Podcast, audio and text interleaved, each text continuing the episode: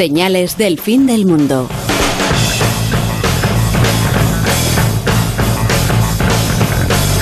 Esta noche en Señales del fin del mundo os contamos que todo está acabando, todo está acabando. Incluso cumplen años algunos, algunos eh, que nos hacen ver el fin.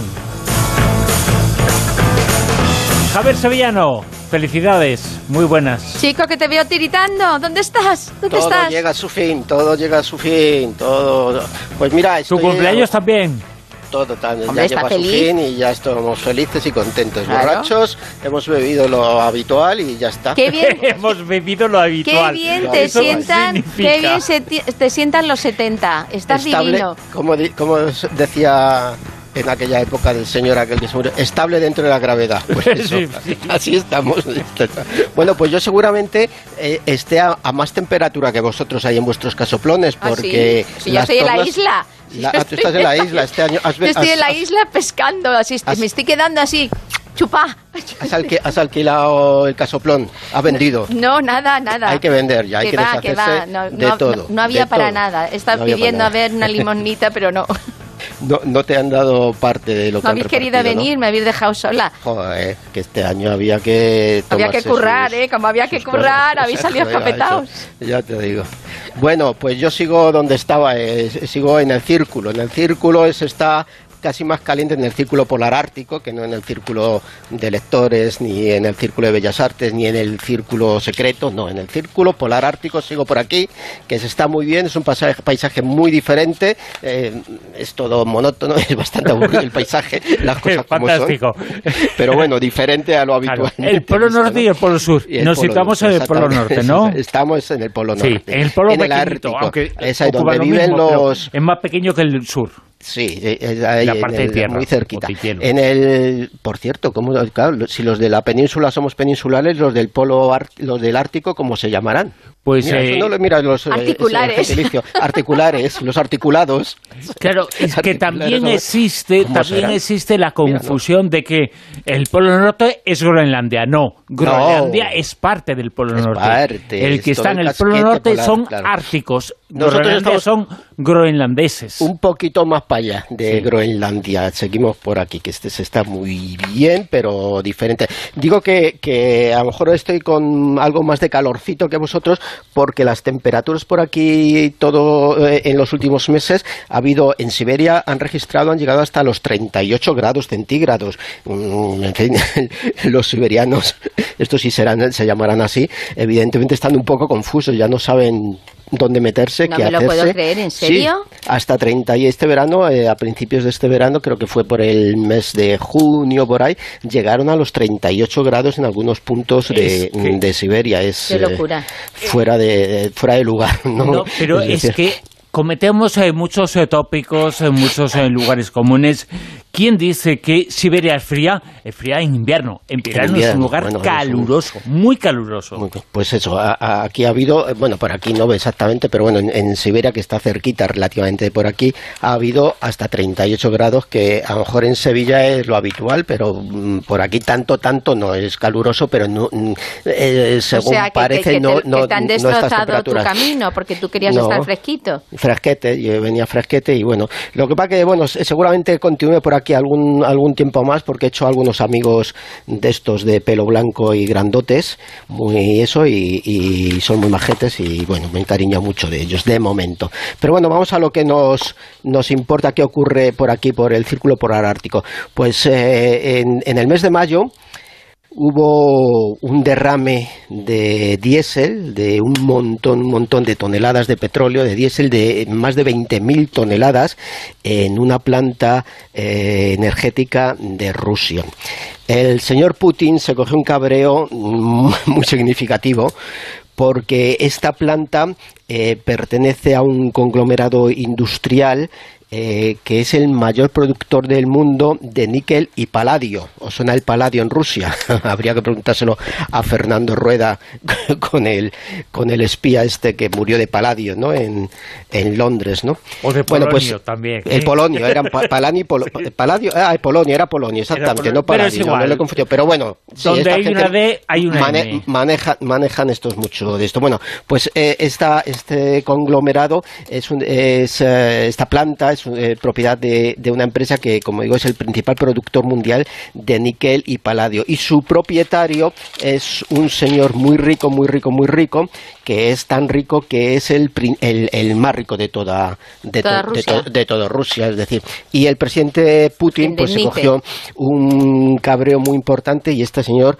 eh, bueno, dijo que, que él iba a hacer todo posible por revertir esta situación lo antes posible y que iban a gastar, eh, creo que eran 10.000 millones, sí, 10.000 millones de rublos, que son aproximadamente unos 146 millones de, de, em, de euros en, en revertir y en solucionar este problema, porque, bueno, la cosa ha sido bastante importante, tan importante que es una de las eh, de los vertidos tóxicos mm, mm, después de, ¿os acordáis del Exxon Valdez? Val- era, eh, Valdez era, creo, ¿no? El Exxon Valdez, Valdez. en las, colta- en las costas de, de Alaska, pues este tiene unas características eh, similares.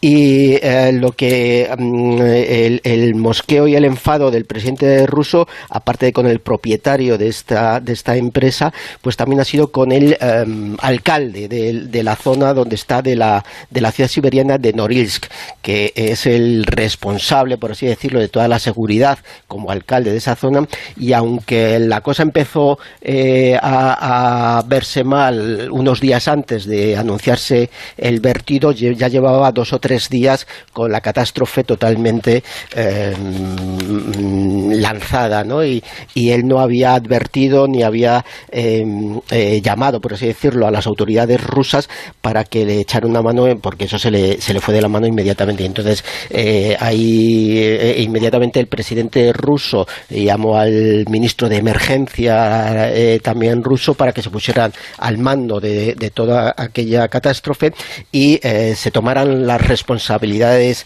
oportunas que se creyeran para eh, mm, sancionar. Eh, concretamente dice el ministro de Emergencias, Putin pidió que se establezcan las causas de un modo minucioso y totalmente intransigente. Es decir, no- yo no le auguro mucho futuro político al alcalde de Norilsk, exactamente. Bueno, la situación es la siguiente. Estaremos al tanto, ¿eh? a ver a este pobre hombre. Eh, la- el petróleo eh, se fue filtrando y llegó a desplazarse hasta 15 kilómetros del accidente y convirtió el principal río de la zona, el Ambarnaya, en, en- de un rojo intenso, de un rojo carmesí, es decir, era un rojo como, como sangre. Eso parecía, desde visto desde el espacio, que se, se pudo visualizar por medio de satélites, eh, parecían una- un- las venas de un, de un ser vivo con, con- con- con todo el contenido de, de sangre completamente rojo carmesí fluyendo por ahí, claro. Y mató Es- todo lo que había ahí, claro. Claro, exactamente. Es el segundo más grande de la historia moderna en Rusia en términos de, de- de volumen, ¿no? Según los, los ecologistas que, bueno, eh, eh, acudieron a la zona y, los ecologistas rusos que estuvieron allí también monitorizando el, desastre. El problema es que eh, el derrame llegó a, hasta un área de unos 350 kilómetros cuadrados y siguió avanzando por los ríos por los ríos de la zona y fue difícil o, relativamente complicado mm, enclaustrar ¿no? y, y- y ce- encerrar el, el vertido porque el diésel es eh, un hidrocarburo muy denso, las aguas eh, eh, donde se produjo el vertido no eran suficientemente profundas como para que pudieran acudir barcos a, drenar ese, ese, ese vertido. Y lo que hubo que hacer es eh, lanzar y, evitar mayor propagación de- del crudo en el, en el agua con medio de estos flotadores que ponen alrededor de las manchas de, que estamos acostumbrados de, en las manchas que se producen en, en, el mar. Que, que mm, eh, la circunstancia es que al estar eh, tan cerca del círculo polar ártico, las consecuencias podrían, todavía no se saben exactamente cuáles han sido de- del todo, pero podrían a, llegar eh, a ser muy desastrosas si eh, de alguna manera, bien en superficie, bien eh, de forma no tan visible, llegan a- al, al océano ártico. Lo que ocurre es que el río llegó, mm, perdón, el río, el, sí, el río de, de Crudo no solo avanzó por este río, sino que eh, llegó a todos los demás ríos de, de la zona, eh, invadiéndolos también, concretamente a otro río que se llama, bueno, también tiene un nombre así. muy- un nombre muy ruso, muy- pero nombre eh, la ruso. marea negra lo ocurrió absolutamente todo. Exactamente. Esta información nos viene a hablar de, que las diferentes formas eh, de refinar el petróleo, uno de ellos es el diésel, pues eh, seguramente no es eh, lo más ecológico. Es una, es una, eh, es una planta termoeléctrica que, cu- cuyo combustible es el diésel, es un- el combustible fósil de- del diésel. Entonces lo que ocurre es que tenían ahí almacenado estas grandísimas cantidades porque es la central termoeléctrica que abastece, abastece la zona. Y os voy a contar cómo se, Se produce está- el se está escuchando- ¿Lo vas a contar tú o el gato? Se está escuchando al, al, Ali de Putin, le, se le está escuchando, ¿eh? Le tengo por aquí, este que está jugando con los osos. Cuando te oye hablar, Con los osos polares. de- yo quiero mi espacio. Yo también, yo quiero, quiero mi, mi- mi ratito de gloria. Sí, sí, dice. Siempre. Yo también bueno, pues hablo. os voy a contar cómo se produjo. El cambio climático está detrás de todo esto, para que luego digan Claro. que no hay serias evidencias. O sea, no fue por La- accidente. No, no es un accidente. El cambio climático está y el problema es que se prevén que otras en, en el futuro no muy lejano otras eh, estructuras fundamentales y vitales eh, eh, de este tipo mm, sufran las mismas consecuencias. Hemos hablado muchas veces del permafrost. En la zona el terreno es un terreno que ha sido durante prácticamente eh, toda la historia o, o- toda la, la historia en la que el hombre ha habitado la zona eh, ha sido permafrost, es decir, eh, suelos completamente gélidos, helados, congelados. El, em, la devastación que produce el cambio climático en, en los casquetes polares es mucho más evidente y está siendo mucho más rápido que a lo mejor en otras zonas eh, donde estamos acostumbrados a unos climas no tan extremos. Y el, el cambio climático está haciendo que el permafrost se, se esté derritiendo y esos suelos eh, mm, están ocurriendo que eh, las tierras se están mm, viniendo abajo, es decir, eh, hay mm, zonas en las que grandes cantidades de tierra y roca estaban sujetas y congeladas por, por el, el- efecto del hielo, ahora no tienen ese, esa, esa, sujeción del hielo y se están derrumbando. En esas zonas se construyeron, por ejemplo, esta central térmica y al, eh, desaparecer eh, ese eh, hielo congelado, la zona donde está sentada, donde está basado esta central eh, térmica se vino, se vino abajo, se derrumbó se- y entonces con ello todo el depósito donde estaban alojados estos mm, más de 20.000 toneladas eh, de diésel, con lo cual hubo fisuras, eh, fugas que mm, hicieron que este diésel eh, fuera a ver, eh, se vertiera al, al río este Ambarnaya. El problema, pues como siempre, la fauna, la flora y además también otra serie de, de ríos que hay en la zona y un lago muy importante que es el lago Pi... otro nombre ruso que no se me ha quedado.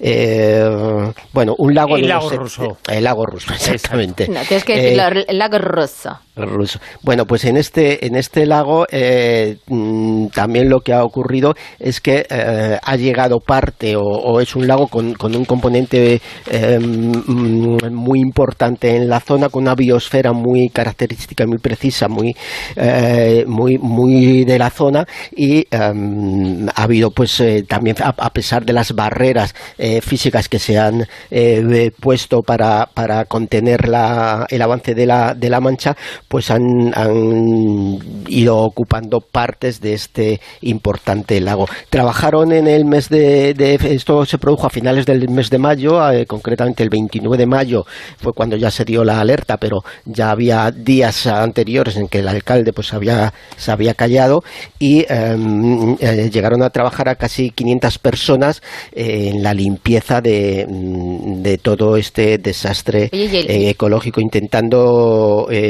procesarlo y, y recluirlo, que no avanzaran más por medio de las mm, tecnologías y los métodos más limpios desde el punto de, vista ecológico. Estuvieron desde luego casi 15, 20 días pues dándole duro para mm, de momento poder contener todo esto y luego poco a poco, claro. Pero, pero Javier, el, dueño que tiene tantísimo dinero y es además el el que eh, se supone que tiene que ayudar a arreglar todo esto, no ha aportado, no se sabe si ha aportado eh, económicamente algo para que sí, se sí, no, vamos a ver, él, dice, para solucionar el problema. No, él en un principio, aunque se supone que son estas fortunas que han provocado lo que ha provocado. sí, que, que, que, es eh, la persona más rica de Rusia, se supone que es un buen amigo de Putin por esto.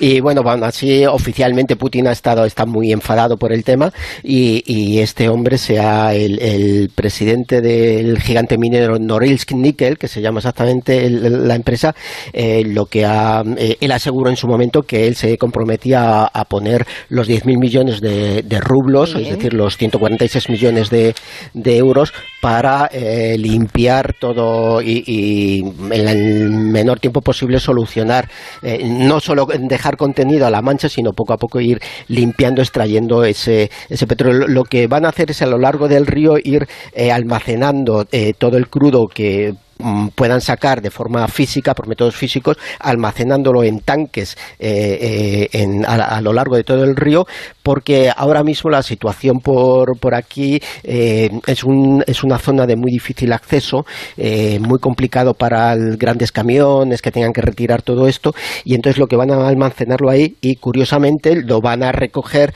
esos, esos tanques los van a recoger en invierno, que es cuando la zona está más congelada y estos camiones preparados para esas eh, circunstancias van a ir a recoger estos, estos bidones. Ahora no se puede porque es una zona muy pantanosa, es una zona muy encharcada con mucho agua, muy, con mucho fango y encima las condiciones del crudo lo hacen todavía más difícil. cuando, cuando se congele, ahora están recogiéndolo, eh, digamos casi, casi a paladas, por así decirlo, ¿no? Con, con, métodos físicos, lo almacenan a lo largo de, del río, que son casi 800 y pico kilómetros hasta llegar al lago este que os he, que os he referido anteriormente y eh, ya en invierno cuando la superficie de, la zona esté eh, helada otra vez, los camiones especialmente preparados para eh, transitar y rodar por, por, por, terreno helado irán a recoger estos, estos containers, estos contenedores que están ahora repartidos a lo largo de todo el cauce de, mm, del río. Es decir, el, desastre, como digo, es el segundo más grande en la historia moderna de, Rusia y desde luego mm, no se sabe mm, qué consecuencias a la larga podrá tener, pero lo que más se teme, mm, o por lo menos este desastre ya está, ya, ya, ya no tiene marcha atrás, más que intentar eh, eh, que los daños sean los menos posibles. Pero lo que se teme es que con el aumento cada vez más de la temperatura en épocas del deshielo, eh, estas em, industrias y estas, eh, esta situación se vea cada vez eh, o, pueda verse cada vez más exactamente, más a, más a menudo, más frecuentemente. Y haya otras instalaciones críticas en cuanto a energía, etcétera, etcétera, que puedan sufrir estos, em, estos accidentes y los desastres ecológicos pueden ir en aumento si no se solucionan de una forma u otra, porque ahora, ahora una, fueron... una, una pregunta de las uh, mías, que hace mucho que, no te hago. A ver, que no me. ¿Qué se va a hacer con todos esos containers que están alrededor del río? ¿Dónde se van a guardar? Pues eso es lo que nos ha dicho, se van a, sacar de ahí, se supone que todo eso, como ocurre cada vez que hay un vertido de eso, se llevan a unas plantas eh, donde ese, em, ese vertido es eh, conservado y es eh, procesado de nuevo para, yo no sé si se reconvierte otra vez, si se puede reutilizar o si es definitivamente eliminado o almacenado definitivamente. No, no te puedo precisar exactamente qué se hace en estas, en estas circunstancias, pero de luego el, de la zona se van de momento almacenar y después supongo que Rusia, como otros muchos países, tienen una em, parte o una industria o un sistema para almacenar y deshacerse de estas cosas. Fijaros si el desastre ha sido tan importante que cuando se dio a conocer públicamente eh, em, e, este desastre y Putin se cogió el rebote que se, que se, que se pilló, hubo un amigo suyo, el eh, Donald Cuacuacua, que, que le, por medio de su, de su secretario de Estado, Mike Pompeo, le eh, publicó un Twitter en su cuenta oficial diciendo eh, textualmente, a pesar de nuestro desacuerdo, Estados Unidos está listo para ayudar a Rusia a detener este desastre ambiental y brindar nuestra experiencia técnica. Bueno, no hubo necesidad de que fueran los americanos, yo supongo, porque no irían solo a recoger el petróleo y a lo mejor se llevarían alguna cosa que escuchaba, algunas cosas de todas formas, que, no querían y, Putin no. El vertido tóxico más importante, más dañino, más perjudicial de toda la historia es el Exxon Valdez en, en, las costas de Alaska. Con lo cual, ¿qué, van a enseñar, no? Exactamente, bueno, de, de, aquel desastre ecológico aprendieron mucho, los americanos, a, a claro, también. Exactamente, ocurrió, bueno, tuvieron que hacer frente a aquello, también luego hubo otros vertidos también creo eh, recordar en el Golfo de México también, ¿no? En, y bueno, los americanos eh, saben algo también de, de estas eh, cuestiones, ¿no? Pero bueno, eh, los ríos pues son los que van sufriendo. las imágenes son dantescas porque el río realmente parece eso, una, una vena totalmente teñido de rojo. Los ríos, el Ambarnaya y el otro es el Daldicán, que exactamente es el, el que se llama. Y, y el, tercer río al que estaba llega, o el que podía salir, que es el, el que sale de este lago, es el, el lago Piasino, y, eh, que es un lago eso de 70 kilómetros de largo, y mm, a partir de, ese lago sale eh, es el río Piasino, y lo que intentaban ante todo es que si de una forma u otra llegaba al, al lago, después no saliera del lago eh, a través del río Piasino y eh, contaminara, seguirá contaminando otros tantos y tantos eh, kilómetros de, de, una, de una meseta que hay allí que se llama Putorama, exactamente, y que va a desembocar al mar de Cara, que es uno que ya está muy cerquita del, del, océano, del océano Ártico. En fin. Señores del fin del mundo con Javier Sevillano atravesando el mes de agosto. Estamos en el Ecuador. No se va a acabar agosto, Javier, sin que hablemos con tu gato. ¿eh? Oye, no te bañes Se está en el convirtiendo río, en uno de los protagonistas de este verano. ¿eh? Por si, si necesitáis eh, liquidez o algo de níquel y paladio, el, el dueño de esta empresa se llama Vladimir Potanin. Muy bien, por muy bien. apuntarlo en vuestra agenda por si necesitáis un poco de, de, liquidez y tal y tal y tal. Vale, vale. Javier, muy bien. Seguiremos aquí la semana. Yo voy a investigar. Disfruta, disfruta de tu voy a investigar en esta semana una cosa muy interesante que os va a calentar el alma para la semana que viene. Oh.